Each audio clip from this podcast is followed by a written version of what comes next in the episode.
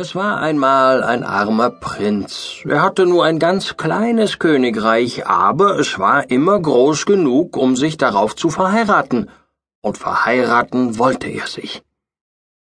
Nun war es freilich etwas keck von ihm, dass er zur Tochter des Kaisers zu sagen wagte, Willst du mich haben?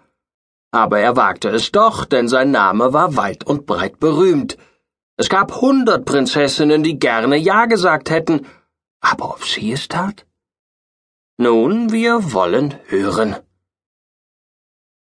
Auf dem Grabe des Vaters des Prinzen wuchs ein Rosenstrauch, ein herrlicher Rosenstrauch. Der blühte nur jedes fünfte Jahr und trug dann auch nur eine einzige Blume. Aber das war eine Rose, die duftete so süß, dass man alle seine Sorgen und seinen Kummer vergaß, wenn man daran roch. Der Prinz hatte auch eine Nachtigall, die konnte singen, als ob alle schönen Melodien in ihrer Kehle säßen. Diese Rose und die Nachtigall sollte die Prinzessin haben, und deshalb wurden sie beide in große silberne Behälter gesetzt und ihr zugesandt.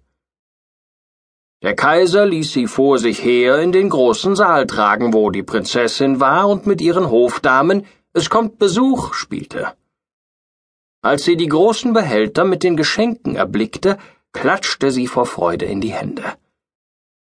Wenn es doch eine kleine Miezekatze wäre, sagte sie, aber da kam der Rosenstrauch mit der herrlichen Rose hervor. Wie niedlich sie gemacht ist, sagten alle Hofdamen. Sie ist mehr als niedlich, sagte der Kaiser. Sie ist schön. Aber die Prinzessin befühlte sie und da war sie nahe daran zu weinen.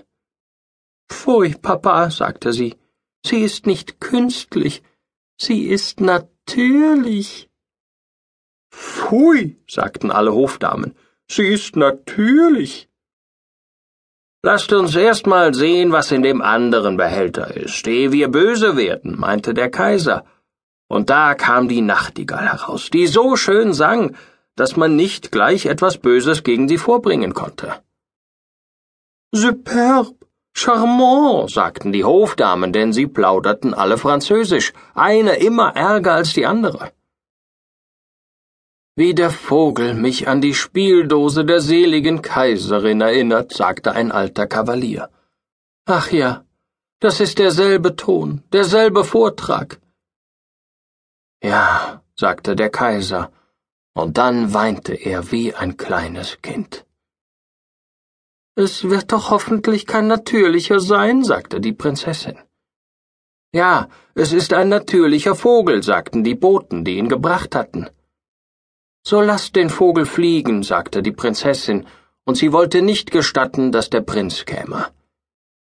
Aber dieser ließ sich nicht einschüchtern. Er bemalte sich das Antlitz mit Braun und Schwarz drückte die Mütze tief über den Kopf und klopfte an. Guten Tag, Kaiser, sagte er, könnte ich nicht hier auf dem Schloss einen Dienst bekommen?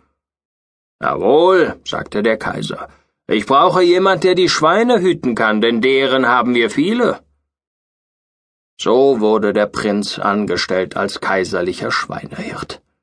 Er bekam eine jämmerlich kleine Kammer unten bei den Schweinen, und da musste er bleiben, aber den ganzen Tag saß er und arbeitete, und als es Abend war, hatte er einen niedlichen kleinen Topf gemacht.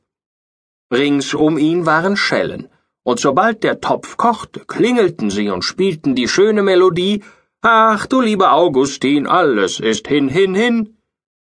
Aber das Allerkünstlichste war, dass, wenn man den Finger in den Dampf des Topfes hielt, man sogleich riechen konnte, welche Speisen auf jedem Feuerherd in der Stadt zubereitet wurden. Das war wahrlich etwas ganz anderes als die Rose. Nun kam die Prinzessin mit allen ihren Hofdamen daherspaziert, und als sie die Melodie hörte, blieb sie stehen und sah ganz erfreut aus, denn sie konnte auch Ach du lieber Augustin spielen. Das war das Einzige, was sie konnte, aber das spielte sie mit einem Finger.